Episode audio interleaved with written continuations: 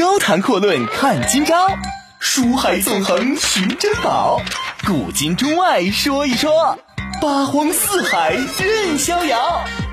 博南脱口秀就说不一样的事儿。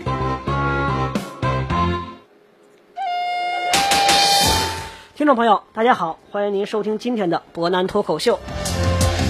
那么昨天呢，伯南也是给大家简单的介绍了一下明成祖朱棣的故事。那我们实际上就会发现呢，朱棣本人是一个心机极深啊、欲望很强的人。人的一生呢，我们其实说穿了呢，说白了呢，就是对世界的一个追逐，还有改变的历程。我们每个人呢，都会在这个过程当中，对自己主客呀、人我呀、是非之见、言语动静之沉浮当中而不自知。说白了呢，就是对于我们来说，煌煌历史变幻莫测，我们的人生故事永远是难以预料的。但是总而言之，作为男人啊，作为一生追求的人，总有一些事物呢，让我们觉得这是一生难以意难平的、难以放下的、难以去理解。但是总而言之，这是在我们前进路上去不断扰乱着我们，也在吸引着我们的。当然呢，这些富有深意的话，并非是伯南自己创造出来的啊，这些东西呢，都来源于一部书评。说起来呢，历史之上，包括我们近代的中国文学史，会发现啊，关于靖难之役的小说，我们要承认一点啊，我国的文坛呢还不是特别多。今天呢，我们就来给大家介绍一个关于这段历史的一本小说《大明风云录》，以及它的作者，咱们秦皇岛的本体作家啊，本土作家王宇飞老师。王王老师，那么您跟大家先打个招呼吧。哎，不难好，各位听众大家好，我是王宇飞。嗯。那么其实我们说王宇飞老师呢，这些年也确实写了不少书啊，出版过两部长篇小说，网络小说呢有两部。一五年的时候呢就出版过《青春》啊，这本书是结合了亲身经历，讲述了大学的校园生活，并且呢也开创了咱们国内讲述公务员考试之先河，同样也受到像包括搜狐网啊、豆瓣网这些媒体的广泛报道。尤其是今年六月份啊，重点提一句这本书《大明风云录》啊，伯南最近也是刚刚看完，我自己的感悟也很深啊。这本书呢，像包包括受到咱们的人民网、央广网还有新浪网数十家媒体的报道。为什么伯南说今天要给大家推荐这本书啊？之前有人问我说啊，中断了西游，突然来讲大明，然后讲了朱棣之后，今天呢又给咱们讲这本书，有什么过人之处？那伯南个人觉得啊，咱们讲明朝历史的小说在咱们国内呢不多。最关键的是，真正能讲好靖难之役这一部分的更在绝少数。我们说王宇飞老师的这本《大明风云录》啊，伯南个人看完之后，虽然说不敢妄加评论，但是总是感觉心里边有一些东西呼之欲出，希望跟大家分享一下。那么今天呢，我们也是特意把王宇飞老师请到了直播间啊，咱们一起来聊一聊这本《大明风云录》啊，如此辉煌庞大的一个名字，它讲的呢到底是什么事故？它的故事有哪些啊？同样呢，王宇飞老师在创作的过程当中，还有哪些非常有意思的自己的想法也好，感想也好，那咱们一起跟王宇飞老师来分享一下。王老师，我反正我说了这么多啊，比较墨迹，想问您一下，是咱们看给大家说一下这本书，咱主要讲的都是什么内容呢？哎，好的，不难。嗯。呃，我先简简单做个自我介绍啊。嗯。呃，我是那个先后毕业于河北经贸大学、呃，北京大学，现在是在北戴河一个机关工作。然后业业余是写过几本书，刚才那个伯南也介绍了。然后网络小说有两部，一个是那个《曹操传》，另一部是《问经》。呃，然后一五年开始出版小说，是那个纸质书，第一本是《青春》，然后今年出版的是这个《大明风云录》。《大明风云录》讲的就是那个靖难之役，就是我先做那个对这个故事做一个简单的介绍。嗯，就是明太祖朱元璋驾崩，然后他传位给他的长孙，就朱允文，就是后来的建文帝。对。然后那个朱元璋的四子，就是燕王朱棣呢，在北平是遭遇暗杀，然后幸亏得到了这个混混苟胜和举人何富贵出手相救。建文帝登基之后呢，开始削藩，并派人监视这个他的叔父朱棣等藩王。然后朱棣于是派出这个他的结义兄弟苟胜、何富贵，秘密潜入京师卧底。这苟胜呢，机缘巧合之下呢，入宫做了太监，并秘密拜师张三丰，练就一身武艺。呃，借助权力扶持武当派在江湖上蓬勃发展，同时结交这个京师权贵，屡立奇功，呃，经受住这个建文帝的多次考验，深受器重，然后感情呢也是越来越好。另外一条线，这个何富贵才子风流，他结识了这个曹帮的苍林派，呃，掌门人掌门人的女儿李云亭，两人是情投意合，私定终身，遭到欺负这个苍林派掌掌门人的反对。何富贵在京师呢遇见了这个天下第一美人范丽华，一见钟情。孰料呢，范丽华却被这个建文帝纳入宫中。朱棣是应召入宫觐见，杀机重重，终在这个各方势力帮助下呢逃出升天，回到北平。他依靠这狗剩的情报支持，还有何富贵的这个战略参谋，以及武当派、苍林派等江湖势力发动靖难之役。建文帝是坐拥百倍于朱棣的朝廷军力。他依靠这个方孝孺、齐泰等智囊团以及少林寺等势力的强力支持，企图碾压北方。双方在这个中原多地展开激战。朱棣军经历千难万险，终于与这个狗胜、何富贵里应外合，攻入京师。狗胜面面对他的结义大哥朱棣，还有这个日久生情的建文帝，会作何抉择？已经与李云亭结为夫妻的何富贵，遇到心心念念的范丽华，又该如何表达？详细内容大家去可以去看书，我就不剧不剧透了。所以说呢，其实我们会看啊，这本书呢，我个人觉得是跟这个大仲马的这个写法是比较相似的，典型的是属于一个历史历史浪漫主义。不过咱们转过头来回头看一下这个，就是当中刚才王老师介绍的这两个主角啊，朱棣咱们先不算主角，这是一个我觉得是一个线索人物，可以这么说，王老师。嗯，对。然后何富贵。还有这个狗剩，我觉得这两个名字说白了呢，一听这肯定是一个乡土味儿很浓的这样这个两个主主人公的人物。而且刚才王老师，我不知道大家有没有听这个细节啊，提到一个很有意思的这样一个。典型狗剩这个人物的一个形象塑造，他变成了一个太监。这一点呢，为什么说伯南一定要跟大家说一下？因为咱们都知道，特别是可能很多朋友听咱们节目是比较喜欢这个历史小说的。嗯，咱都知道，咱中国的一些历史英雄人物塑造的讲的是什么？就是一定要雄伟强壮。这个男性的，就是说白了呢。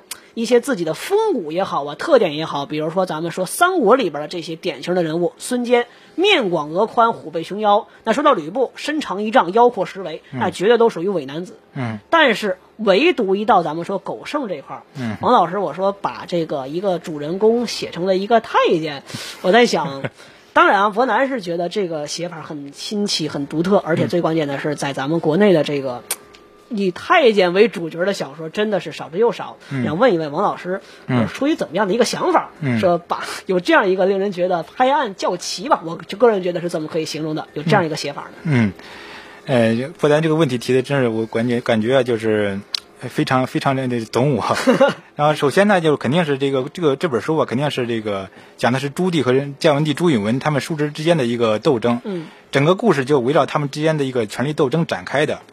首先说，这个朱棣他本身是一个很复杂的人物。对，一方面对于权力他极度渴望，另一方面呢，我也试图展现他更多这个对于爱情、亲情和友情的这个付出。朱允炆相对来说呢，无论是军事还是政治经验都是比较浅的。他的优势呢，在于做这个名正言顺，他的继承权是这个皇他的皇爷爷朱元朱元璋亲口指定的，他的朝廷军事实力是远远大于。朱棣一方的，我记得应该是二十万对比两万的这么一个一个。呃，后来后来可能更多啊。然后其次呢，就是其实伯南肯定也看得出来，我这本书真正主角肯定不是朱棣，也更不是朱允文了。对对对。而是朱元朱棣的这个结拜兄弟，这个苟胜和何富贵。就说那个从这可以看出来，他们分别代表了这个当时就是北平，就当时叫北平嘛，嗯，就其实现在的北京。一个一个是穷人阶层，最还有呃最底层的就是像混混狗剩。还有一个就是中产阶级，就何富贵。嗯啊，此外呢，包括其他人物，还有包括第一美人这个范丽华，大运河曹帮的这个苍林派的李云亭，然后武当派的宗师张三丰等等。江湖势力这属于啊，对，我知道这个伯南对这个狗剩这个人物非可以感很感兴趣。对，确实是。啊，你像《大明风云录》这本书啊，出版已经四个月了。啊，就是我收到了很多读者反馈，就是最喜欢的人物基本都是这个狗剩啊。创作人物我是有几个初衷吧，嗯，像第一个就是说，我之前是看了很明史的很多材料，嗯，那个你像朱棣在做这个燕王时候啊，他对这底层这个士族百姓是很照顾的，亲民的一个皇帝，哎，没错，一个一个亲王，哎，对他这个民意基础很好，他之所以后来他能这个造反能成功呢，我相信与这个有很大关系。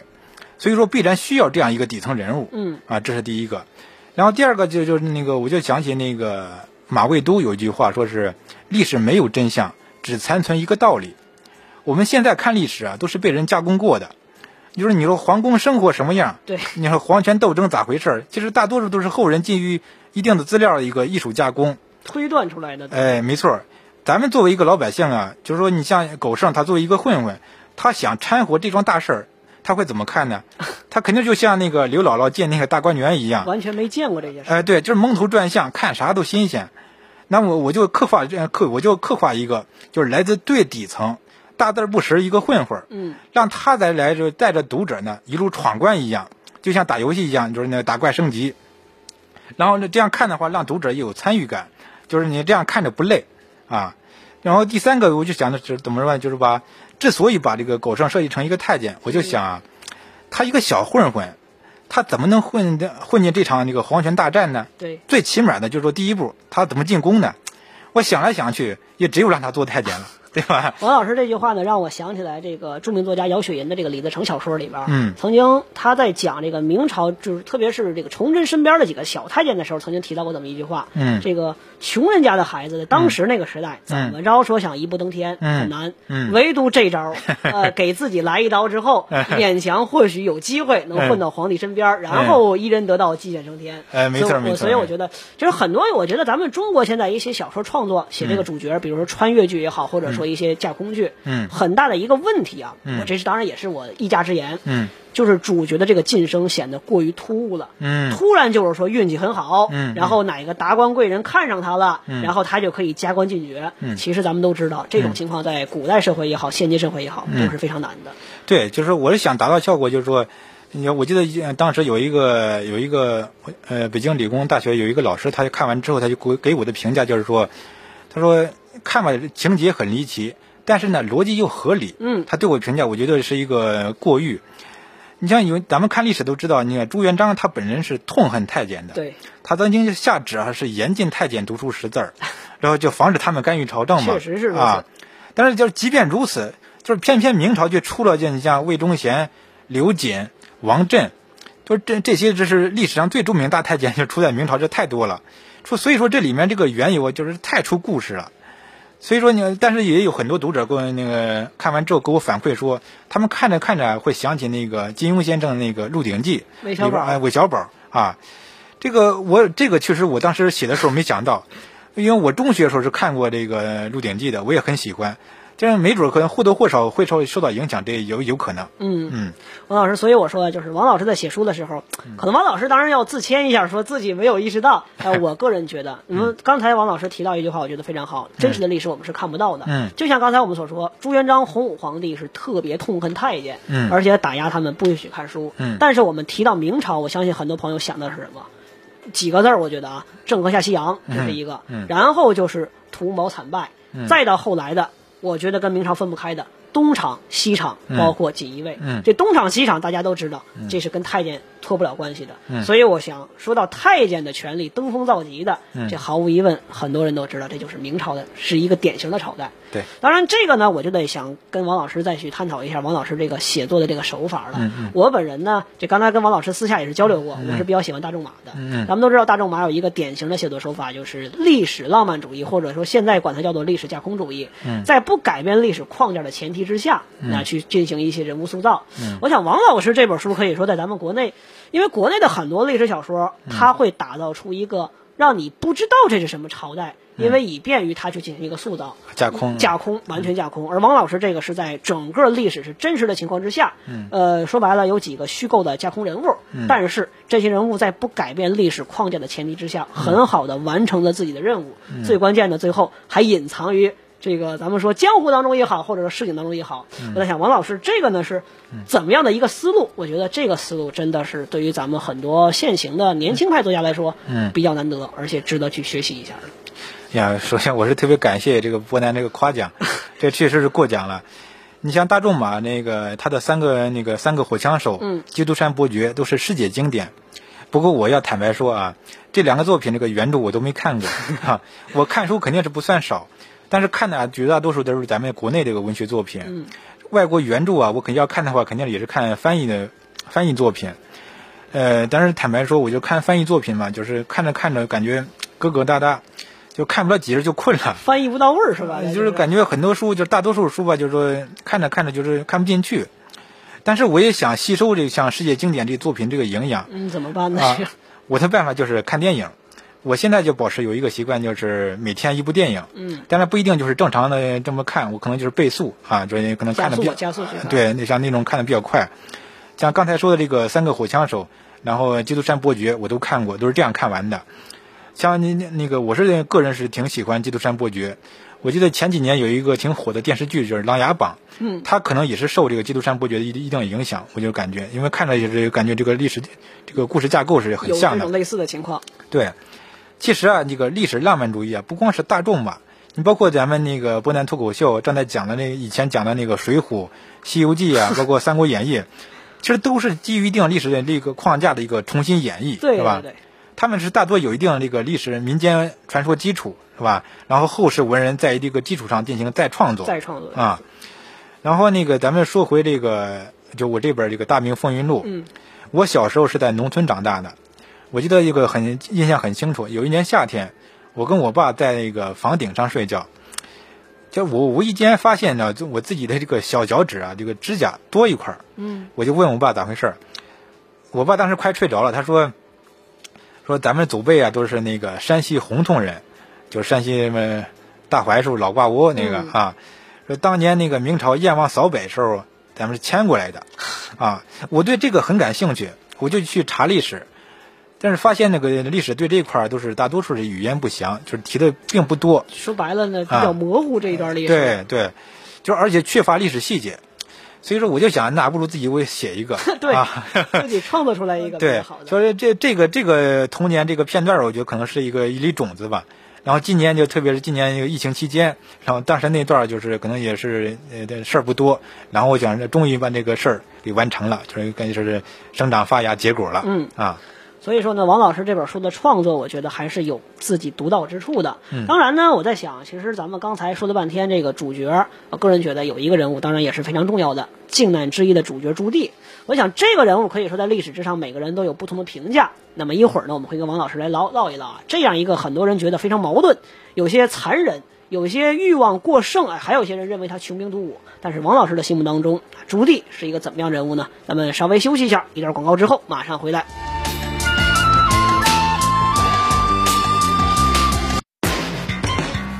高谈阔论看今朝，书海纵横寻珍宝，古今中外说一说，八荒四海任逍遥。博南脱口秀就说不一样的事儿。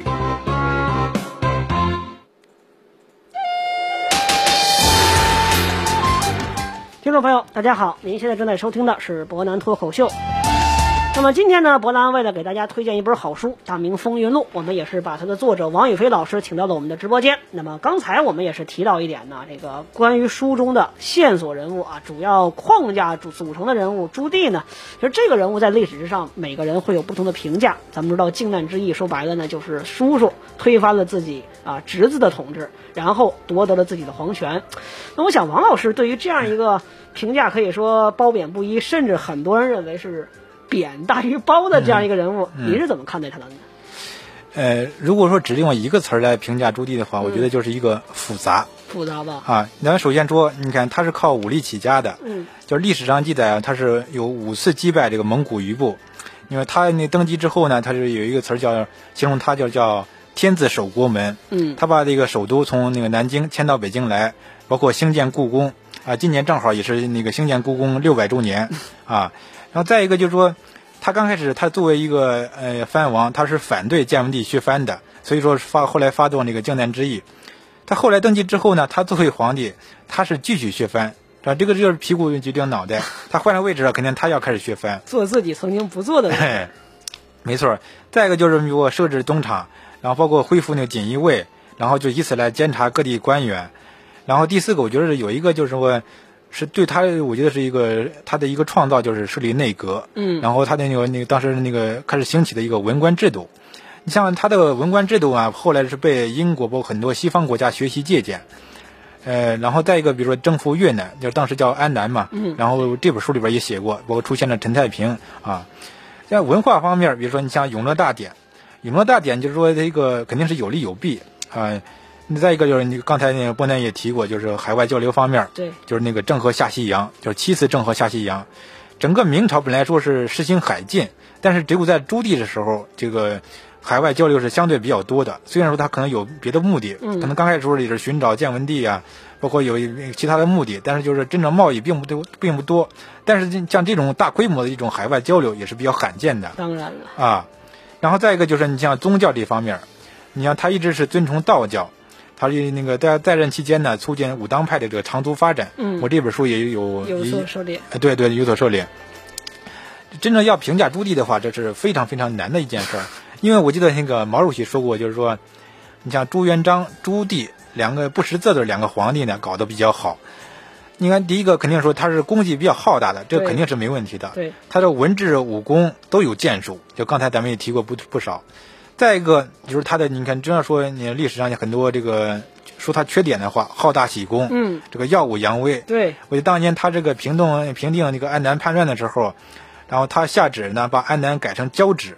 交趾其实是一个歧视性的一个称呼对，啊，其实就是把越南作为一个殖民地嘛，然后遭到那个当地当地人的一个反抗。然后再一个，肯定就是说历史上很多就是评判就是暴力成性，嗯，包括他诛杀那个建文帝的旧臣，像这个包括房孝孺啊，那个那个旧臣太多了。包括那个还有一些像有一些传说，就是说，比如说残杀三千宫女啊之类的。然后你你再有一个就是说，你像为了他的继承的合法性吧，他一直是不承认自己的亲生母亲的。他也那你可能就是在历史上，他说篡改历史，说自己是马皇后所生。对，其实这个东西啊，但是他这个东西想改历史的话，也并不是说你改完就就完的，就有其他的资料可以印证的。就是你在这，我就想起那个，呃，朱朱棣和朱允炆有一件事儿，就当年那个朱元璋在在位的时候，朱元璋在那个马原视察，就是养的那个皇宫养了很多御马，嗯，他带着包括带着有朱棣、朱允炆很多人去去看，看到那个马尾巴的时候，那个朱元璋当时就出了一个上联儿，就是风吹马尾千条线，嗯，然后当时让那个朱允炆来对，这个风吹马尾千条线，然后朱允炆就对下联是雨洒羊毛一片毡。对，当时朱元璋著名的这个对对，然后朱元璋就说是评就是评字就评价就说是气弱，缺乏这种大气的感觉，没有哎没有皇帝的霸气。哎，没错没错。然后那个朱棣呢，朱棣顺势那个补了一句儿，你那那个你说风吹马尾千条线，朱棣说日照荣林万点金，就这个就这样就可以看出他这个朱棣这个气象很不凡没错，啊。就是你包括这个朱棣和朱允炆他两个人的性格差异，就是从这就可以看出来，包括他的野心格局，这都是有很大很大很大差别的。其实很多人都说这个朱棣很多时候显示的非常非常的有心机。嗯其实我觉得刚才是不是能体现出来一点儿？因为他知道自己的父亲嗯朱元璋本身也是一个喜欢别人去夸吹他也好，或者说推广他也好。嗯其实咱们都说建文帝的这一对可能是让人觉得嗯有一些悲凉的感觉，嗯唯独日照龙鳞万点金，这一下体现出确实可以比喻朱元璋本人就是一个嗯，真龙天子。没错。所以说，我觉得朱棣这个人确实是相当复杂。嗯刚才王老师也提到一个细节啊，朱棣对于这个锦衣卫的重用也好，包括这个发展也好，可以说也是以后明王朝的一个，也就是说奠基也好，或者说开始也好。嗯那我们都知道，这个书当中啊，伯南给大家透露一下，应该不算剧透啊，嗯有一个非常有意思的兵种。嗯咱们都知道，锦衣卫很多时候作为大内侍卫，嗯这是啊非常著名的绣春刀，包括飞往佛，这些东西都属于轻装部队。但是我们说，在小说当中出现了盔甲锦衣卫这样一个看起来让人觉得啊非常炫、非常有意思的兵种。嗯但是我在想啊，这个盔甲锦衣卫伯南这个词儿呢，也是在历史上查了一下，呃，并没有发现这个相关的一些或者说记载也好，或者说这种存在。啊，问一下王老师，这个到底是属于艺术性的创作，还是说在历史上真正有这样一支奇特的部队呢？嗯，呃，就是明朝历史啊，就是像这这历史的资料其实也比较多。我记得那个很小时候我看过，你像那个万历十五年，嗯，然后后来那个包括看那个明朝那些事儿，然后为了写这部书呢，包括我二十四史里边的明史，我也是详细看过。然后我之所以对明史感兴趣，就是因为说就是感觉是最就是中国历史上啊是最具戏剧性的这这个朝代。确实如此。你看，首先说他是开国皇帝朱元璋，他出身最低，就这可以说历史上没有比他再低的了啊！对那个要过饭就是当过乞丐，嗯做过和尚，然后而且大字不识，是真正的一个文盲。你像朱棣本身他也是算是识字的，你像到这个再说这个亡国皇帝这个崇祯帝，崇祯呢可以说他是文才武略都有都不错，啊，他是又聪明呢又勤奋，虽然说可以有有其他的缺点。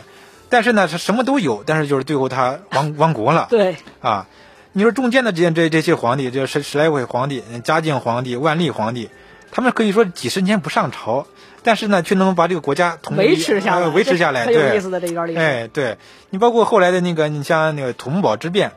你看明英宗啊，还有那个他当时在那个大太监这王振忽悠下，非要御驾亲征，结果兵败瓦剌，全都被抓过去了。对，皇帝被抓之后呢，本来这个瓦剌说你抓住皇帝之后，你要挟明朝，本来想想要这要那，但是呢，你看朝内呢，你像那个大臣于谦，这个辅佐一个别的王爷上位，就是你你这个皇帝我不承认了，你抓住那个重新立一个。啊，重新立一个，然后这个包括那当时那北京保卫战嘛，就是感觉这个这个故事太有意思了，离奇，哎对。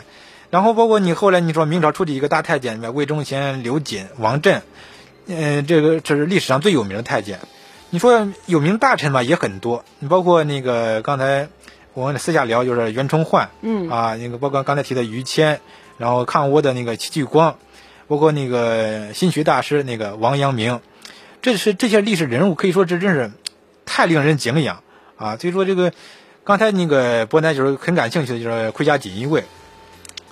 你说看历史啊，你说我记得小时候看历史啊，看的比较比较大，其实是其实大的一另一方面其实是空。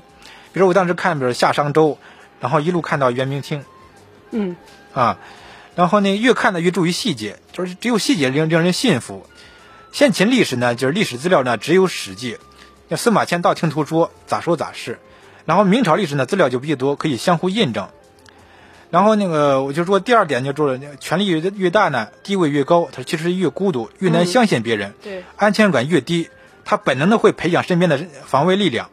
他名称可能会有变化，但是就是说，嗯，所以我说王老师很可能是从这个朱呃建文帝的这个心态变化当中设立的这样一个奇特的兵种啊，是否可以可以这么说一下呢？对对对，行，那好，由于这个时间关系啊，今天的节目就只能跟大家说的说这么多了。